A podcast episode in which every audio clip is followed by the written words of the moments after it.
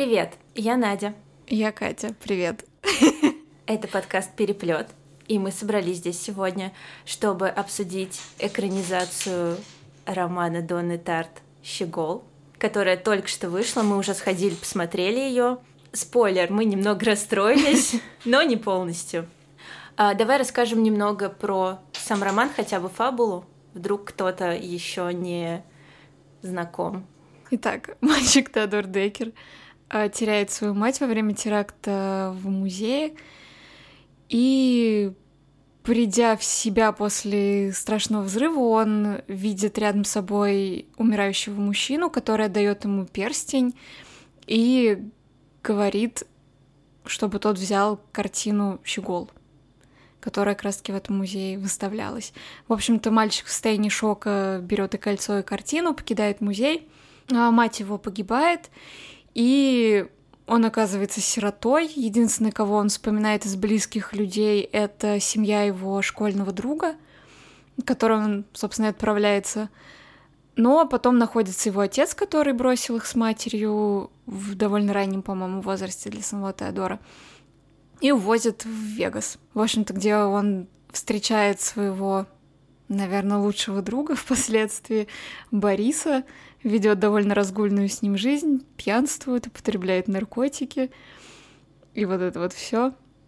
А, и все это время он не расстается с картиной, он сначала, по-моему, очень долго думает о том, чтобы ее вернуть, потом уже не может ее вернуть. И, в общем-то, жизнь повзрослевшего Теодора тоже накрепко связана с этой картиной, которую он хранит в сейфе, я не знаю, стоит ли еще дальше рассказывать. Мне кажется, Думаю, я скоро рассказала, и а. дальше уже будут совсем спойлеры-спойлеры. А мне кажется, ты упустила самое главное, буквально самое главное, то, что эта картина «Щегол» Карла Фабрициуса, написанная в 17 веке, и это, наверное, одна, либо одна из немногих, либо вообще единственная его уцелевшая э, картина, потому что сам художник э, и все его практически произведения погибли во время взрыва. Там у него рядом с его мастерской взорвался какой-то склад с порохом. Вот, и, собственно, все, что уцелело, это вот эта картина с птичкой, прикованной там к стене. И, в общем-то, это произведение искусства, которое разыскивает Интерпол, не знаю, арткопы, как они их называют в романе. Поэтому, в общем-то, Тео знатно вляпался. Он не только сиротой остался после этого взрыва, но и, в общем-то, стал вором. И он много раз, естественно, хочет вернуть эту картину, но но в том числе его пугают газетные публикации о том, что многие картины всплыли на черном рынке, и роман получил в 2014 году Пулитцеровскую премию, и, в общем-то, всеми признан и читателями, и критиками, он стал классикой. А, все от него просто были без ума, мне кажется, когда он вышел. Все бешено читали его, несмотря на то, что там 800 страниц, 829 страниц. Ух ты, ты запомнила. 829 страниц, не считая благодарности Донны Тарт. Ну, стоит, наверное, немножко про саму Дон Тарт поговорить. Это уже сейчас признанный классик американской литературы. Она знаменита в том числе и тем, что очень долго пишет свои романы. На Щегла она потратила 10 лет, если я не ошибаюсь. Да, 10 или 11 лет, так она и на предыдущие свои романы, у нее маленький друг и тайная история. Да. Вот она их тоже писала по 10 лет, по-моему. И не зря, скажу прямо. Оно того стоило. Да, я читала статью Стивена Кинга сегодня на Нью-Йорк Таймс как раз про щегла, когда готовилась к подкасту, и он привел там просто очень крутое сравнение, которое мне очень понравилось о том, что писать такой роман столько лет, это как грести на лодке из Ирландии в Америку в одиночестве. И, в общем-то, mm-hmm. это дело очень трудоемкое и очень одинокое. Ну, она же, в принципе, редко появляется на публике, и вообще у нее такая слава затворницы какой-то очень таинственной личности. Но она безумно красивая. Да, она безумно красивая, у нее очень приятный голос, и меня лично всегда радуют ее фотографии в этих каких-то мужских О, костюмах. Очень стильная женщина. И и произошла... Э, экранизация. Экранизация. Перед экранизацией произошла довольно скандальная история. Права на экранизацию были проданы, по-моему, что-то за 3 миллиона долларов. Ну, какие-то безумные так деньги были. Я, а, подожди, В мне кажется, мало? это мало. Мне кажется, это... Я бы не отказалась, если бы мне кто предложил 3 миллиона долларов. Ну, знающие люди говорят, что это хорошие деньги, которые мог бы получить писатель за свою экранизацию. Ну и, в общем, ее литературный агент добился, собственно, продажи прав на экранизацию, выбил ей хорошую сделку, но сама Дона Тарт очень хотела либо писать сценарий, либо хотя бы контролировать съемки фильма в качестве продюсера. Ей в этом было отказано, и говорят, что это была главная причина, из-за которой она, собственно, своим литературным агентом в итоге рассталась. Мне страшно представить, какая была реакция Доны Тарт на фильм, если она... Ну, по... это, в принципе, понятно, что она очень трепетно относилась к возможности вообще экранизации своей, фильм... своей книги, своей фильмы, хотела бы сказать. Ну, в общем, не знаю, понравилась ли Донни Тарт экранизация, но мне не понравилась. Я думаю, что ей тоже очень сильно не понравилось. И, слушай, возможно, ее литературный агент, который не добился для нее э, прав на участие в съемках, виноват перед нами сейчас, и я хочу, чтобы он извинился. Ну, слушай, я бы не была так категорична, потому что участие автора не всегда гарантирует, что книга, во-первых, Ой, книга. Почему книга? Часть автор не всегда гарантирует, что книга получится хорошей. Такое странное заявление хотела я сделать, но нет. Я хотела сказать, что участие писателя в экранизации книги не всегда идет экранизации на пользу. В общем-то, как мы помним, тот же Стивен Кинг пытался экранизировать свои книги, точнее писать сценарий, и это был какой-то вообще лютый трэш. О, ну, возможно, она могла бы вдохновить э, сценариста и как-то побольше ему объяснить, потому что одна из моих претензий к фильму это, собственно, что сценарий довольно поверхностный, да, он пересказывает события, произошедшие в книге, но, но он упускает вообще все остальное. Ну, тут я немножечко встану на защиту сценариста. Понятно, что такой роман, как «Щегол», который поднимает просто огромное количество тем, он очень многослойный, и, конечно, стараться передать абсолютно все темы, ну, было бы, ну, плохой идеей. Поэтому он выбрал ту, которая на самом деле лежит на поверхности, да, может быть, не ту идею, которую прочитала я, например, как самую главную, да, или кто-то еще. Но он взял э, довольно понятную тему. Это тема, собственно, потери, тема вины за... Ну, то есть Тео уже чувствует вину за то, что он выжил. Они же пришли в этот музей, потому что э, его мать вызвали в школу за то, что он там курил, что ли, или что-то такое. Да, там что-то с сишками связано. Да, и, в общем, его мать вызвали в школу, и именно поэтому они оказались в этом музее. Плюс она же ушла смотреть картину в другой зал, а он за ней не пошел. И то есть вот это постоянно при... преследующего чувство вины, что либо он как-то мог помешать этому событию, либо вообще, что вот он выжил, а она нет она ну, эта тема действительно есть в книге, и в фильме она ну, выбрана за главной. Что, в принципе, понятно, потому что это довольно легко перевести на киноязык, и, в принципе, тема, лежащая на поверхности. О, ну, да, я согласна. Ну, там Просто мне кажется, что есть еще одна классная тема про влияние случайности, про то, как какие-то быстрые, неосторожные действия, какие-то решения, которые ты принимаешь, приводят к необратимым последствиям в рамках всей твоей жизни. И там вот эта вот тема случайности э, в самом начале, про то, что мало того, что ее вызвали в школу, так там еще и дождь пошел, и в музей-то они пошли прятаться от дождя. Да, ее укачало еще, по-моему, да, в да, поездке. Да. Есть как-то, да, на самом деле, можно сказать, что это вообще такая магистральная тема, наверное, во всем творчестве Донны Тарт. Вот этой какой-то, знаешь, хрупкости жизни, что какие-то совсем маленькие поступки или какие-то наши там глупые поступки могут приводить каким-то ужасным последствиям. Да, наверное, меня как тревожного человека эта тема еще сильно цепляет вообще в искусстве. А, в книге основной отправной точкой, э, основной отправной точкой, зачем там основная отправная точка? Там нужна просто отправная точка, простите. А в книге «Отправная точка» — это именно вот эти события в музее. А в фильме, и это очень большой его недостаток, как мне кажется, не стали использовать вот эту линейную структуру, которая у Донны Тарт, ну и вообще там это одна из черт викторианских романов, да, то, что мы там последовательно с героем проживаем все события. Там э, мы не видим сам момент взрыва, мы просто получаем всю информацию кусочками в виде каких-то флешбеков. И да, это хорошо помогает передать травму, но но мне кажется, Дона Тарт не зря именно так написала прямо и последовательно всю книгу. Да, согласна, это не только там дань какой-то традиции, да, но и э, такая последовательность хронологическая, она как-то нам более гармонично, что ли, рассказывает историю персонажа.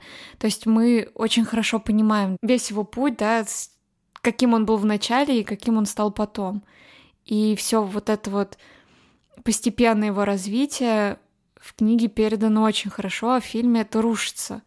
И, наверное, это сделано, ну, в фильме, я имею в виду, вот это нарушение хронологии, наверное, сделано того, чтобы какой-то больше остросюжетности, что ли, добавить, потому что мы не знаем до середины фильма, да, что он вообще эту картину украл. Да, слушай, я, у меня уже все события были в голове, тем более я как раз закончила роман перед э, выходом фильма, и мне было очень интересно, а какая вообще интрига для человека, который не знаком с этими событиями? Я думала, что там, что там произошло на самом деле, и что-то вот такое. Нет, там, ну, насколько я помню фильм, там не сразу показывают, что он квартира. Может, я, конечно, немножечко сейчас преувеличивала про середину фильма, но тем не менее в книге, собственно, идет взрыв, да, и он сразу выносит картину. И кольцо ему дает, собственно, этот антиквар. Хобарт и Блэквелл. Хо- Хобарт и Блэквелл, да. Позвони в зеленый звонок.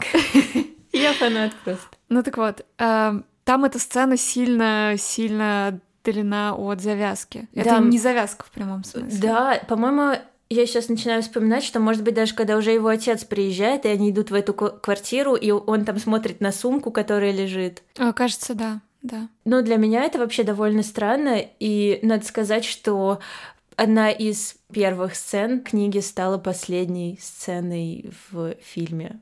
И вообще маму Тео не показывали до последнего момента, просто мы ее лицо видим уже, ну, там, в последних кадрах. И я, если честно, не понимаю, почему так. В романе все было логично, там было описано, насколько они были близки, какие у них были отношения, как он вообще сильно любил свою маму, а в фильме да, этого, этого нет. Немножко не хватило, наверное, тоже. Для меня вообще вот первая часть романа, особенно это буквально первые главы, где как раз происходит взрыв, и Тео в состоянии шока, он уходит из этого музея, он приходит домой и ждет, что мама вернется. Для меня это было просто настолько разрывающее сердце главы, настолько они были эмоционально насыщены, что, конечно, завязка фильма с этим вообще ни в какое сравнение не идет. Ну да, согласна. Ты просто представляешь, как ты вообще вечером сидишь, ждешь маму. Да, я просто, может быть, у меня еще так сыграло, потому что я действительно с детства помню эти моменты, когда еще не, не было ни у кого сотовых телефонов, и вот мама где-то задерживается, и ты начинаешь уже переживать, что вдруг что-то случилось, а почему она до сих пор не приходит, время же уже позднее, почему ее нет, где она, что случилось, и это какое-то жуткое вот это ощущение, когда ты ребенок, и ты вдруг оказываешься один, без своих родителей, без мамы, тем более, с которой у них были такие теплые отношения. О, да, для меня это тоже была одна из самых душераздирающих сцен э, в литературе, да и потом уже когда я поняла, что его мама не вернется, а я как идиот до последнего, хотя он сказал вначале, что она умерла, я такая, ну сейчас она придет, ну не может же быть такого, ну вот реально она сейчас придет. И потом я представляла, каково это быть Тео в той ситуации, потому что реально было непонятно, куда ему идти. Его отец пропал, да, он их бросил с матерью какое-то время назад, и вот он остался без этого единственного своего близкого человека. Я вообще, если честно, не помню, чтобы я так сильно сопереживал какому-то герою. Да, я тут с тобой полностью согласна. И на самом деле очень сложно, да, судить о фильме, когда ты уже читал книгу, потому что что-то ты додумываешь, а что-то тебе кажется наоборот, ну вот в книге-то было ого-го, а здесь кажется двумя штрихами, хотя, возможно, зрителю, который не знаком с историей, эти штрихи что-то и говорят. Мне, кстати, очень понравилась э, небольшая такая сцена, скорее это даже деталь, когда он приходит э, он, кто он? он это Теодор, конечно же, приходит э, в свою квартиру, где они жили с матерью, и он видит на кровати разложенный свитер ее. Угу. И на самом деле это настолько рифмуется с книгой, потому что для меня еще роман Щегол, наверное, я читала еще маленького друга, и там тоже эта тема, мне кажется, очень сильна. Вот это какая-то зачарованность временем и ощущением, что жизнь может вот в любой момент прекратиться. То есть какой-то ее такой хрупкостью. И в реальной жизни мы редко успеваем, да, подготовиться к смерти, там доделать все делишки, со всеми поговорить и попрощаться. И здесь вот этот брошенный свитер, он тоже вот как-то передает вот это ощущение, да, что у нее были какие-то планы, она жила полной жизнью, и тут в один момент все. Ты меня расстроила. Прости. Я не хотела об этом задумываться, честное слово. Но я, например, не могу сказать, что фильм очень плох, поскольку он сделан с очень большой любовью к самому произведению. И вот несмотря на то, что не хватило у создателей фильма хронометража, возможно, чтобы отразить все темы, они постарались хотя бы какими-то намеками что-то показать. Например, блин, я вот сейчас засомневалась, спойлерить или нет. Ну, в общем, кроме того, что мы очень часто видим Николь Кидман, которая играет миссис Барбур, практически ничего не говорится об, обо всей остальной семье. Но, например, когда мы встречаем мистера Барбура, он начинает говорить вот этими морскими терминами, а мы-то знаем, что с ним потом в итоге в романе произойдет и насколько сильно он вообще любит покататься на яхте. Ахой. Лодки, лодки, лодки. Э, это была немного неуместная отсылка к сериалу «Как я встретил вашу маму» но не суть. Или, в общем-то, э, мы знаем, что э, отец Бориса и сам Борис склонны к насилию, и что отец избивает Бориса, да, лучшего друга Тео. А в фильме не совсем показано, что Борис вообще-то абсолютно такой же, и он и девушку свою потом лупил. Но, в общем, создатели просто легким штришком показали, что у него это есть, когда он случайно там вмазал Тео. Ну, мне кажется, кстати, что если говорить вообще вот в этом южном периоде жизни Тео, ну, в общем, его жизни в Вегасе, то моя претензия к фильму здесь в том, что показано уж слишком стерильно. Ну, то есть такая милая дружба, ну вот они как-то балуются наркотиками, но в книге все было гораздо жестче в плане и натуралистичности, и вообще вот весь этот период Вегас воспринимается как такой бэт-трип. Там очень душно, грязно, вот это все время какая-то тошнота, еще что-то, они все грязные, неухоженные. А здесь такие супер приятные подросточки, Финн Вулфорд, да, который супер красавчик. Не, у меня нет претензий к тому, как он играет Бориса, мне кажется, все хорошо. Но реально сделали как-то... Вообще весь фильм сделали очень стерильным, как-то сгладив многие неприятные подробности. Да, например, у Велти это э, пожилой мужчина, который, собственно, отдает Тео э, кольцо и картину. А у него нет горба в фильме, а в книге вообще-то он был горбатый. Ну, вообще, возвращаясь тоже к теме взрыва, там вообще-то везде трупы были обгоревшие. И вот этот ужас, который пережил Тео в этот момент, тоже как-то там все очень так художественно красиво заваливает пеплом, и это очень эстетично, но как-то мне кажется, без этого, вот без этой натуралистичности какой-то фильм потерял немного в своей эмоциональности. Ну, безусловно. Я с тобой согласна, хотя не то, чтобы мне хотелось посмотреть на обгоревшие трупы, например. Для этого есть фильм «Оно». Я не буду его смотреть. А зря. Ну да ладно. А, возвращаясь к Щеглу, и я хотела еще немножко поругать, точнее, фильм, не то что даже поговорить. Мне показалось очень неудачным сценарий фильма в целом, да, и то, что была нарушена хронология что мы видели все время какие-то флешбеки. И мне не понравилось, что герои очень много говорят, они говорят о себе, но при этом никак в своих поступках и действиях свои мысли и свое отношение к происходящему не выражают. То есть нам Тео говорит, что вот, я такой типа двуличный, что я... Когда ты там начинаешь долго притворяться, да, перед другими, ты начинаешь там перетворяться, перетворяться, ты начинаешь притворяться перед собой. Но в его поступках этого же совершенно нет. Он ведет себя, ну, просто нормально. Ну, мы знаем, что он прячет картину и подделывает, продает э, не совсем антикварную мебель под видом антикварной. Ну, понимаешь, тут нет какого-то противоречия. То есть он не выглядит противоречивым героем. Ну, как мне показалось в фильме, он совершенно не противоречивый персонаж. А в книге все-таки противоречивый. И поэтому его образ какой-то очень плоский получился. Ну и поэтому многие, наверное, ругают э, актеров, которые исполняют роль Тео. Хотя мне, если честно, понравились оба. Там малыша Тео играет, как его зовут, Окс Финксли, как-то так. И э, Энсель Элгард играет взрослого Тео. И, собственно, все считают, ну, по крайней мере, не то чтобы все считают, но я очень много слышала мнений про то, что они достаточно плоско играют и не показывают какой-то спектр эмоций, который якобы там должен быть. Но мне кажется, что Тео сам по себе такой закрытый персонаж. Ну, возможно. Возможно, тут действительно накладывается еще то, что в книге-то мы все видим глазами Тео, да, и постоянно находимся в его голове. И, может быть, поэтому нам кажется, что у него там такая буря просто переживаний, да, куча рефлексий, а в фильме, конечно же, ну, по понятным причинам этого нет. Ну да, но в книге-то он вообще никому ничего не рассказывает. Да. Ну, то есть мы постоянно в его голове, мы понимаем, насколько сильно он мучается, насколько вообще ему хреново, но он, наверное, никому об этом так ни разу и не рассказал.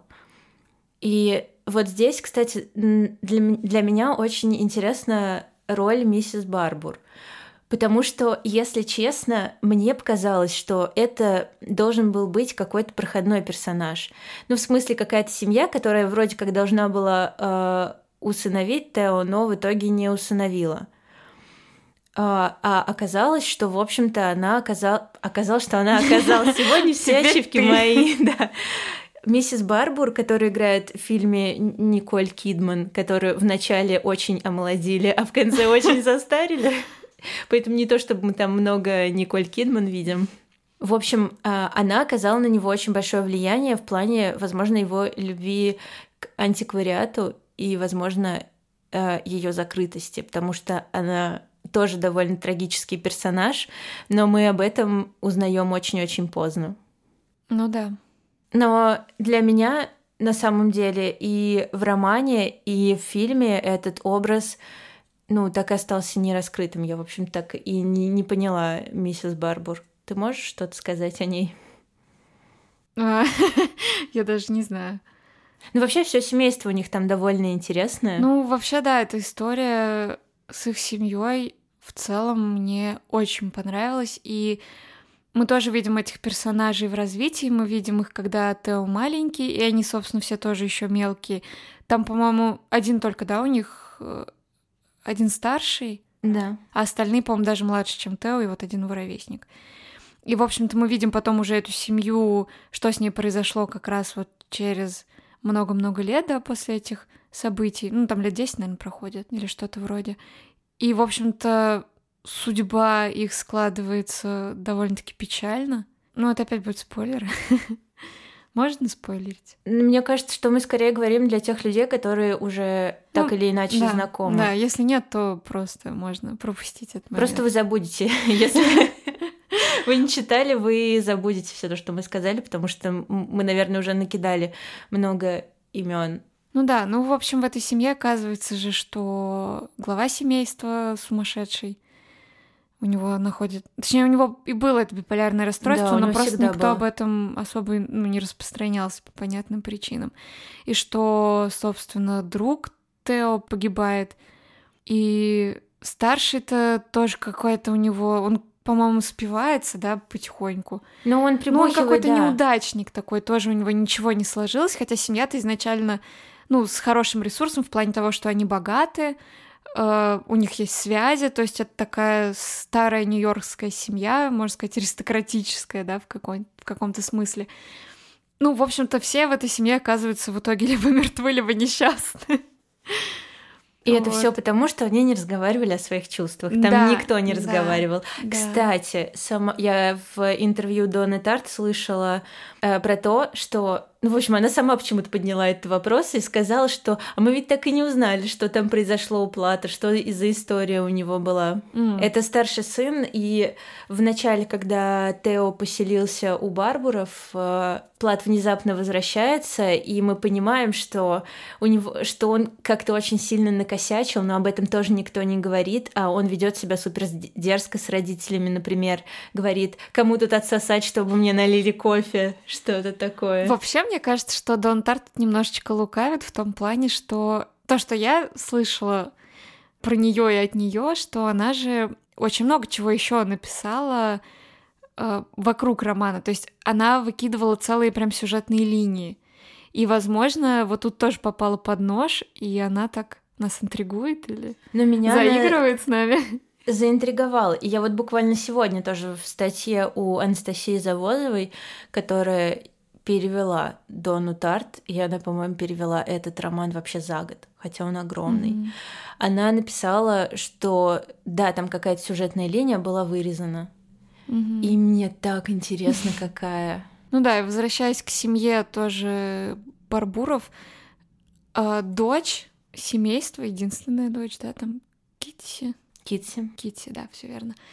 Она же вырастает такой тоже очень не то чтобы двуличной, но она как-то... Для нее очень важно держать лицо, она очень разумно подходит вообще к устройству своей жизни, и как-то в фильме вот мне тоже немножечко, наверное, не хватило, непонятно, почему она такая. А в книге это же прям вот очень понятно, почему она такая, потому что ее родители были такие же, да, и они точно так же создавали какую-то видимость, и у своих детей, и у других людей. И вот это вот а, умение держать лицо было очень важным для них. Ну, знаешь, я бы не сказала, что она разумно подходит к построению своей жизни, потому что она мутит с плохим парнем. Но она-то не знает, что он плохой. Да все она знает. Она же не дура. Ну, она знает, ну, ну да, но с другой стороны, в глазах-то общества ее брак выглядит вполне себе прекрасным и приличным. В отличие от ее связи вот с этим бадгаем, вторым, непонятно совершенно. А тут у тебя хороший, приличный молодой человек, продавец антиквариата, с прекрасными манерами, сирота, все понимают, что у него была тяжелая судьба. И вообще он супер душка. И играет его Энсель Элгард. Ой. Да, вот, кстати, каст это очень круто. Мне кажется, что это одно из главных достоинств фильма, потому что там практически все персонажи просто буквально вот вылезли из романа. Да, это сто процентов. И вообще актеры в целом, мне кажется, играют очень хорошо. Я, честно, не очень сильна в актерской игре, да, чтобы ее как-то комментировать, но у меня как-то не возникало какого-то диссонанса, и они абсолютно, мне кажется, органично смотрелись в своих ролях. Мне тоже так кажется, и я еще слышала про фильм, и я, в принципе, могу это, ну, я тоже так себя чувствую, что как будто бы это такой большой бук-трейлер.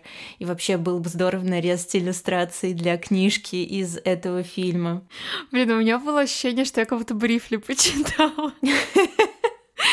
Потому что там так старательно тебе пересказывают весь сюжет, совершенно упуская то, за что ты вообще любишь этот роман, что это реально как будто вот брифли. Слушай, мне кажется, это вот для человека, который не читал роман, этот фильм будет вот то, как слышит сейчас нас наш звукорежиссер, который не читал книгу.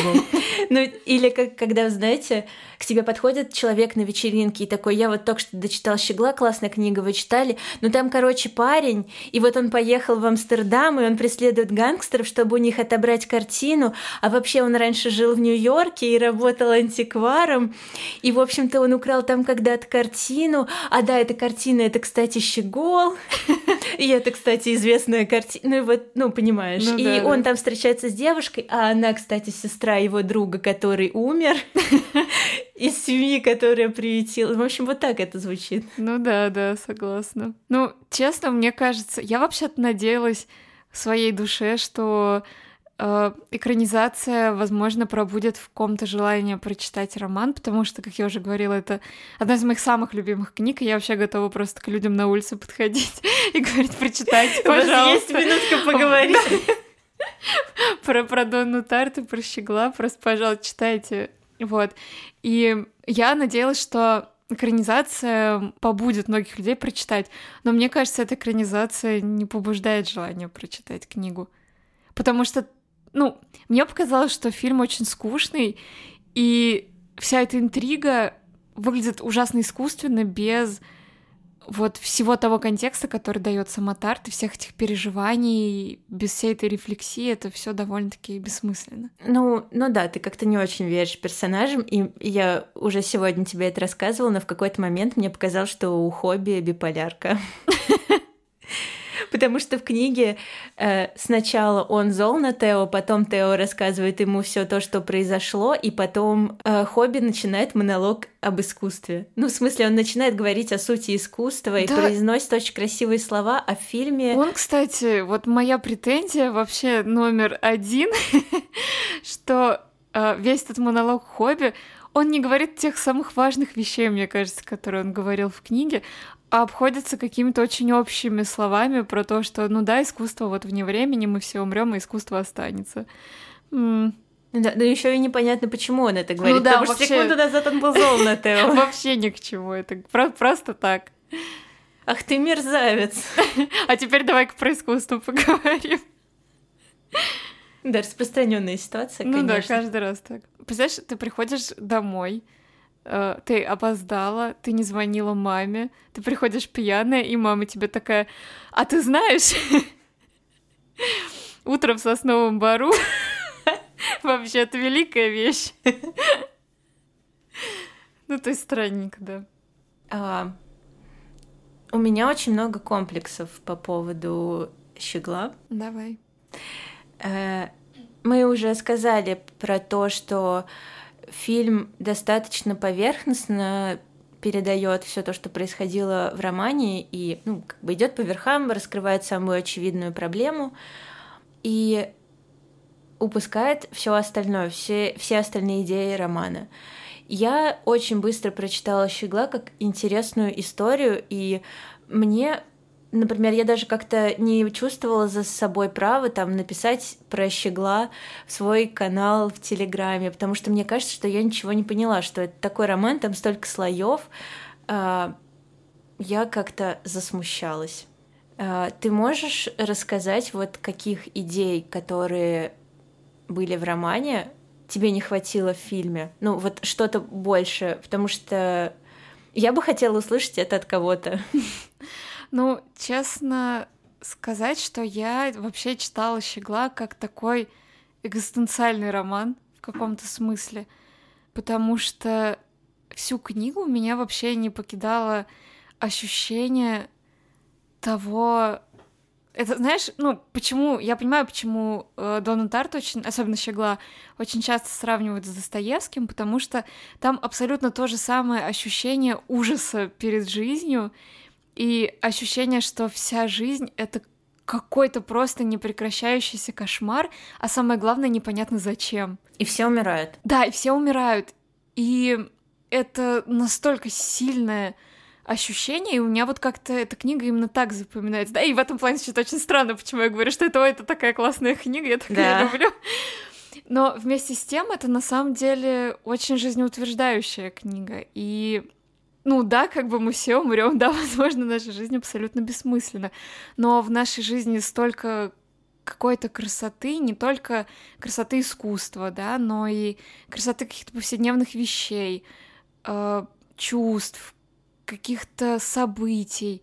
И вот эта какая-то завороженность красотой, она настолько пронизывает вообще всю книгу, что ну, у тебя действительно какое-то какое-то обостренное, что ли, появляется восприятие жизни. Ну и вообще очень здорово, когда писатель с тобой так очень честно разговаривает на какие-то темы, которые очень сложные, и не дает тебе каких-то, да, там, э, ложных надежд, да, говорит, что, ну, как бы, да, ты не один так чувствуешь. Да, действительно, все, все вот так вот, но, но есть что-то большее.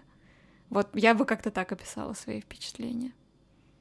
Ты так качаешь головой, я пытаюсь понять. Как я отношусь к твоим словам? Да. Мне сложно сказать. Но ты довольно точно описала то, что я испытывала, когда я читала книгу. Мне действительно было довольно жутко. И, и да, после того, как я прочитала роман, я некоторое время, ну, еще у меня сильно изменилась оптика, когда я смотрела на реальную жизнь. Но но почему я просто восприняла это как интересную историю? Ну, слушай, это совершенно нормально, потому что у нее действительно интересная история.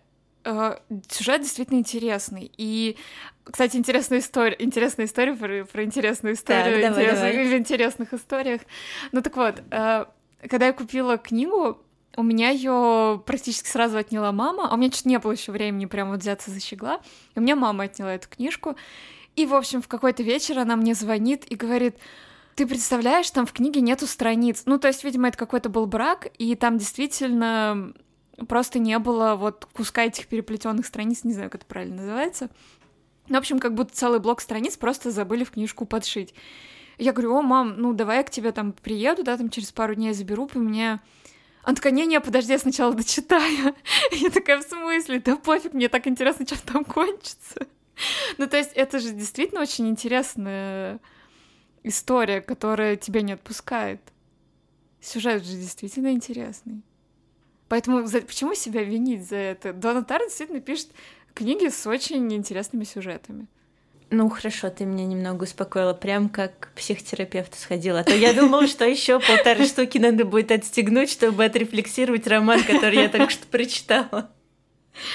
Блин, это интересный повод сходить к психотерапевту. Слушай, а тебе мама не рассказывала, каких страниц не хватало, что она узнала потом? Блин, я не помню уже, если честно. Но там не хватало где-то уже ближе к концу. Вот, то есть, да, ну, это, конечно. Я, кстати, написала в издательство, они мне сказали, что, типа, ну, вы просто ходите книжку в магазине поменяйте. Я такой, блин, ребята, у вас такой косяк. Да, прикинь, как это же может создать массу неудобств куче, куче людей, которые ну, купили ну, роман. Да, кстати, очень миленько, что я пошла, когда менять книжку, в мой любимый книжный магазин. Не буду называть, это будет реклама. Ну так вот, э, я переживала, что мне вообще не поменяют книжку, ну там, может быть, скажут, что я тут сама все испортила, ну и вообще книжки, типа, вроде как нельзя же возвращать, да, насколько я знаю? Не знаю. Ну, не суть. В общем, я пришла. Это колготки нельзя возвращать. Ну, потому что они натянуты на микрофон. Немного информации о том, что происходит на бэкстейдже. Ну так вот, э, я пришла в книжный магазин, э, подошла к продавщице, начала объяснять ситуацию, и она, ты не представляешь, с каким участием она ко мне отнеслась. И она сказала, о господи, какой кошмар, вам же, наверное, так интересно, что же там? Я вам сейчас все найду, блин, неужели там, может быть, у нас не одна такая книга, какой ужас, какой кошмар, надо срочно там звонить поставщикам, и, в общем, она прям очень распереживалась, книжку мне поменяли, все хорошо. И я уже читала полностью все страницы, вот моя мама не дочитала а, то есть она так и не, возможно, и не узнала какой-то информации. Она, по-моему, меня потом спрашивала, что там было между вот этим и вот этим. И я ей пересказывала. Вот. Ну, кстати, мама у меня тоже, когда прочитала «Щегла», сказала, что это какой-то Достоевский. Только лучше. Ну, потому что меня мама не дочитала ни одной книги Достоевского. Она пыталась, но, но ни одну не дочитала до конца. Ой, я помню, как я ехала в троллейбусе, читала «Идиота» и разрыдалась. Кстати, «Идиот» — это, по-моему, единственный роман Достоевского, по которому я сломалась. Я дочитала до момента, где Анастасия Филипповна деньги жгла, и потом еще месяц не могла вообще читать Достоевского. Но потом через месяц вернулся и дочитала. Ну, это просто... Блин, ну, я, мне кажется, всю жизнь травмирована Достоевским. У нас еще в универе был клуб любителей. И нашим, конечно, любимым романом был «Братья Карамазовы», особенно название глав, где там надрыв в гостиной, надрыв в саду. Story of my life, в общем-то. Ну, кстати, у Доны Тарт в «Щегле» один, одна из глав называется «Идиот», и, в общем, там даже прямым текстом объясняется, почему. Кстати, вот забавный факт. Когда я посмотрела фильм, у меня было натуральное озарение, когда э, только они встречаются с Борисом, и он называет его Поттер. Так. И я такая, блин, Гарри Поттер это же мальчик, который выжил, и Тео это мальчик, который выжил. Блин, а мне только что. Я когда читала книгу, я почему-то вообще до этого не доперла, а когда начала смотреть фильм, меня прямо озарило. Ну, Борис, кстати, на, тот, на момент, когда он это придумал, он еще не знал истории Тео. Ну да, да, Но Дон понятно. знала, понятно. Но она Дон... придумала Бориса, она все знала. Хитро. Да, да, все знающая автор. Какая офигительная женщина. Вообще, я просто вас, я так, я люблю ее просто прям. Слушай, а как души. ты относишься вот к такой идее про то, что э, щегол на картине это Тео, и это, в общем-то, ну, метафора такая. Ну, ну я где-то, блин, где-то я тоже про это читала. Здесь много кто что, говорил про это. Типа Фабрициус, вот этот вот художник, да, что единственная его уцелевшая работа это вот этот щегол, а единственное уцелевшее творение вот матери Тео это типа Тео. И вот они как-то вот так вот перекликаются. Я, короче, тоже думала об этом уже когда дочитывала роман, потом такая, да не, нет, ну как-то типа слишком... Ну, это, знаешь, такая довольно банальная вещь про то, что ну, типа, все мы творцы, потому что если мы не сотворили супер искусство, то мы там сотворили человека какого-то, да, там родили. Ну, такая, ну, не знаю. Там, наверное, немного не так. Ну, у Дона Тарта точно не так. Ну, понятно, да. Э, я в смысле, вот есть это на поверхности про то, что еще гол уцелел, да, там и мальчик уцелел. Ну, есть то, что изображено на самой картине, вот эта птичка, которая mm-hmm. прикована, там она не может никуда улететь. И человек, который чувствует себя таким же несвободным в своей жизни. Ну да, тут еще ведь есть такая и метафора одиночества, да, что он же там совсем один, и он вырван из какого-то, видимо, привычного ему мира — и да, наверное, и одиночество, и не свобода. Да, согласна. Ну, мне кажется, да, это есть. Почему нет? Ну, ну я, может, хоть что-нибудь понимаю. Слушай, я не претендую на то, что я поняла вообще все про этот роман. Я просто скорее про какие-то свои вот ощущения. Ну, потому что для меня это роман вот об этом. Он да, я вообще честно искренне удивлялась, когда я уже прочитала роман, и начала, ну, там тоже смотреть какие-то рецензии, еще что-то. И очень многие говорят, там, это роман вот о потере, ну, что это как бы главная такая тема. Ну, я как-то вот совсем... Под... Ну, я уже объяснила, да, как я прочитала. И я понимала, что это, ну, такая, да, эта тема, она там, ну, она просто помогает вот эту главную тему развивать. Ну, то есть, э, в чем и прелесть, и в чем вообще величие, да, хорошей литературы, в том, что, ну, наверное, каждый может как-то по-своему это прочесть. Так банально, но да, каждый что-то, наверное, свое там увидит. Даже, по-моему, Галина Юзефович писала, что это романом, в первую очередь, роман о мальчике, потерявшем маму. Ну, да, да, я допускаю. Ну, это, это безусловно, эта тема есть, и так можно прочесть этот роман. Почему нет? Может быть, мы обсудим какие-то свои любимые моменты?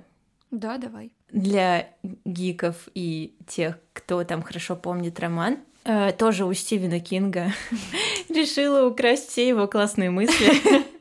Из статьи про Дон Тарт, разумеется. Потому что я бы не хотела, чтобы у меня были такие мысли, как у Стивена Кинга.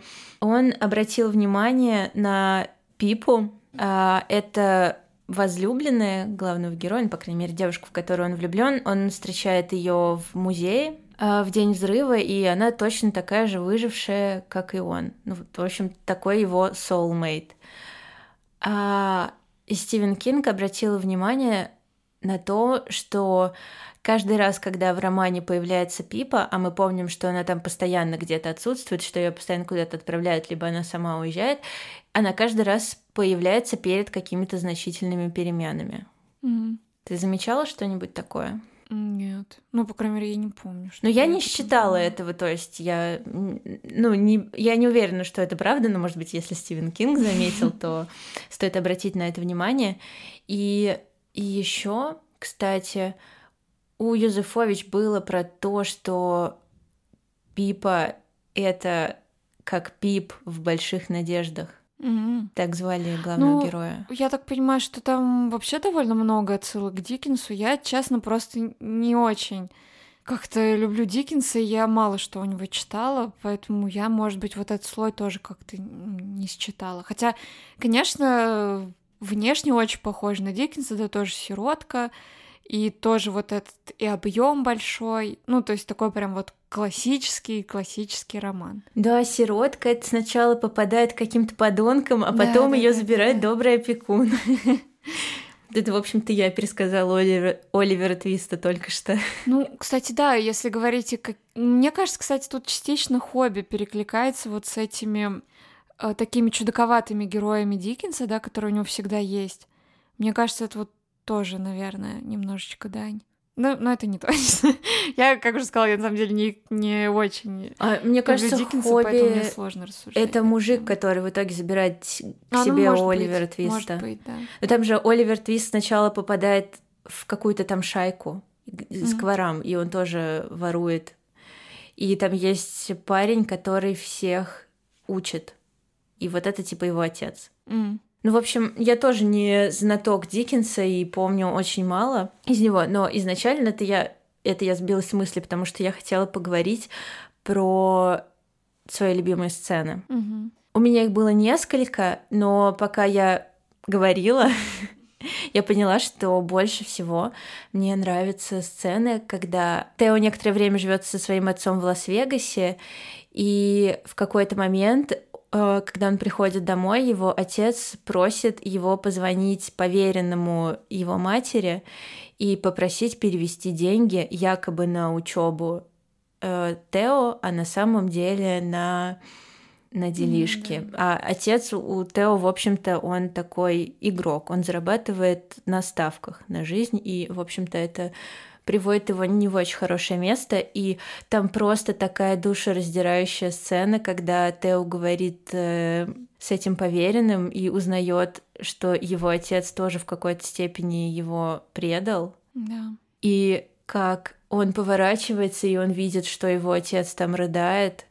Это, мне кажется, что это одна из самых жестких сцен в романе. Ну да, это очень сильная сцена. Ну, расскажи, какая тебе больше всего запомнилась. Ну, мне вообще в целом понравилась вся вот часть, посвященная Вегасу, потому что, ну, тут вообще стоит сказать, наверное, что Щегол весь такой, что у меня прям было такое ощущение, что я сама все это пережила, что я жила в Вегасе, что я там бухала с Борисом, что я специалист по антиквариату и побывала вот во всех этих богатых обставленных э, старинной мебелью квартирах. Ну, в общем-то, он создает настолько ощутимую и сильную атмосферу, что ты действительно как будто вот сам там был. Слушай, а я такими огромными темпами читала роман перед э, фильмом, потому что я до этого как-то Дон Тарт прошла мимо меня, и я в какой-то момент поняла, что я не успеваю до 12 сентября прочитать, и я решила, что я в свободное время, да, там, когда куда-то иду, буду слушать аудиокнигу. И у меня так получилось, что я практически, ну, не знаю, круглые сутки слушала «Щегла», то есть я еще и ложилась, включала себе там очень крутая аудиокнига читает Игорь Князев, классно изображает Бориса. Я хотела, чтобы он озвучивал Бориса в фильме. И я настолько, ну, понимаешь, я все время там была в этом романе. Я в реальности вообще практически не была. Мне снились сны там стилизованные под роман. В общем, да, я полностью разделяю то, что ты сказала раньше про абсолютное погружение. У меня, конечно, не было такого 24-часового присутствия щегла, но я помню, что я прочитала этот роман очень быстро, просто потому что я, я вообще не могла оторваться. Ну, вот, то есть эти 800, стра- 829, да, страниц, они для меня просто пролетели, потому что я, я, я реально не могла оторваться. У меня нас... Вообще это было, ну, я уже сто раз сказала, что одна из моих самых любимых книг, конечно, было очень сильное впечатление. Слушай, а я сейчас вспомнила сцену в фильме, которая мне очень понравилась. Это, возможно, единственная сцена в Давай. фильме, которая мне понравилась. Ну, мне понравился Борис молодой. Ну, Борис классный, да. Вот, и помнишь, когда вот произошел этот несчастный случай, и все друзья там вот этой девушки отца Тео собрались в доме. А, они там хихикали. Да, и, И, в общем, произошла трагедия, да, человек только что умер, а ребята, ну, не готовились к этому, и они, в общем, там приняли наркоты. И они абсолютно неадекватно реагируют на все происходящее. Ну, это абсолютно глупо, это ужасно, конечно же, то, как они себя ведут. Но вот это, возможно, одна из самых грязных сцен в фильме, ну, потому в фильме, что он да. весь такой стерильный, а там человек только что умер, и пьяные вот эти хихикающие подростки, тя... там Борис тянется за бокалом вина, ему женщина там старшая говорит, ты что, щенок? Она такая, я думал, а он такой, я думал, вы меня не видите. Ну вот, это, мне кажется, была самая жестокая сцена в фильме. Ну да. Ну да, вот фильм действительно, чем мы больше говорим, тем больше понимаешь, что он действительно какой-то очень вот, знаешь, как будто такой примерный ученик вот сел и написал сочинение по Щеглу, старательно пересказал тебе весь сюжет, старательно про главную тему поговорил, но как-то, ну, не хватает ему глубины какой-то и талантливости, что ли. Талантливость, так можно говорить? Наверное, просто таланта. Ну, наверное, было бы круто, если бы прям по щеглу сняли сериал. Да. И вообще, и было бы круто, я не знаю, это вообще возможно в э, реальном мире, чтобы туда взяли всех тех же актеров, и они просто нам поподробнее все пересказали. Да, возможно. Да, возможно, возможно, да. Э, хронометраж, к сожалению. Вот, я уже начала бешено фантазировать про сериал по щеглу. Я подумала, там же э, Warner Brothers и Amazon Studios снимали. И, ну, я такая, Amazon же делает сериалы, Слушай, а мне кажется, это должно было быть как Breaking Bad. Ну, то есть вот как-то, мне кажется, по атмосфере очень да, сильно да, да. вот именно книга очень похожа на Breaking Bad, поэтому... Поэтому HBO должно перекупить. HBO, пожалуйста, плизики, купите. Слушай, может, письмо напишем в HBO? Пожалуйста, экранизируйте еще. Мне кажется, Дон Тарт не согласится, что второй раз такое насилие производить. А ей разрешат участвовать. Мы договоримся. Все, в общем, мы договоримся с HBO, ждите сериал «Щегол» в 2023 году. Слушай, а если это реально произойдет, мы станем легендарными. Причем, знаешь, что такая ситуация уже была у меня в жизни. Ну давай-ка. В универе мы э, с моей лучшей подругой Аленой очень увлекались историей про перевал Дятлова. Но мы прочитали в Википедии, как-то случайно, я даже не помню, кто первый начал обсуждать эту тему, и через некоторое время она стала популярной. Ну так вот, мы собирались написать битву экстрасенсов, чтобы они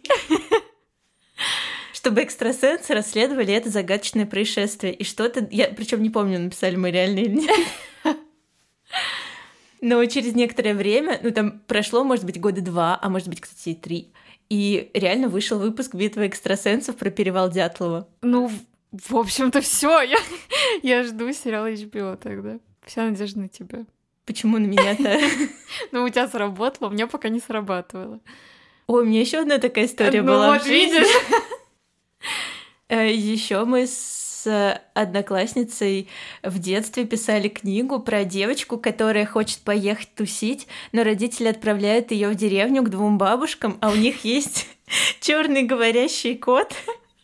И в итоге оказывается, что все они ведьмы, девочка тоже ведьма. И, а потом по СТС начали показывать Сабрину маленькую ведьму. Так что я призываю вообще всю силу своей кармы, чтобы все-таки HBO перекупила права и... Ну да, там есть все, что любит HBO, в принципе. Да. Мрачность. Наркотики. Борис. Блин, у них не было... У них были русские в сериалах? Я не помню. Я тоже не помню. Ну, неважно. В общем, HBO вам понравится, пожалуйста, снимите сериал. Ох, но вообще здорово, что мы собрались здесь, чтобы и посмотрели фильм. И я вот, например, прочитала книгу благодаря тому, что выходила экранизация. И мне кажется, что для многих, кто уже прочитал роман, фильм раскроет какие-то грани и, возможно, побудет перечитать снова.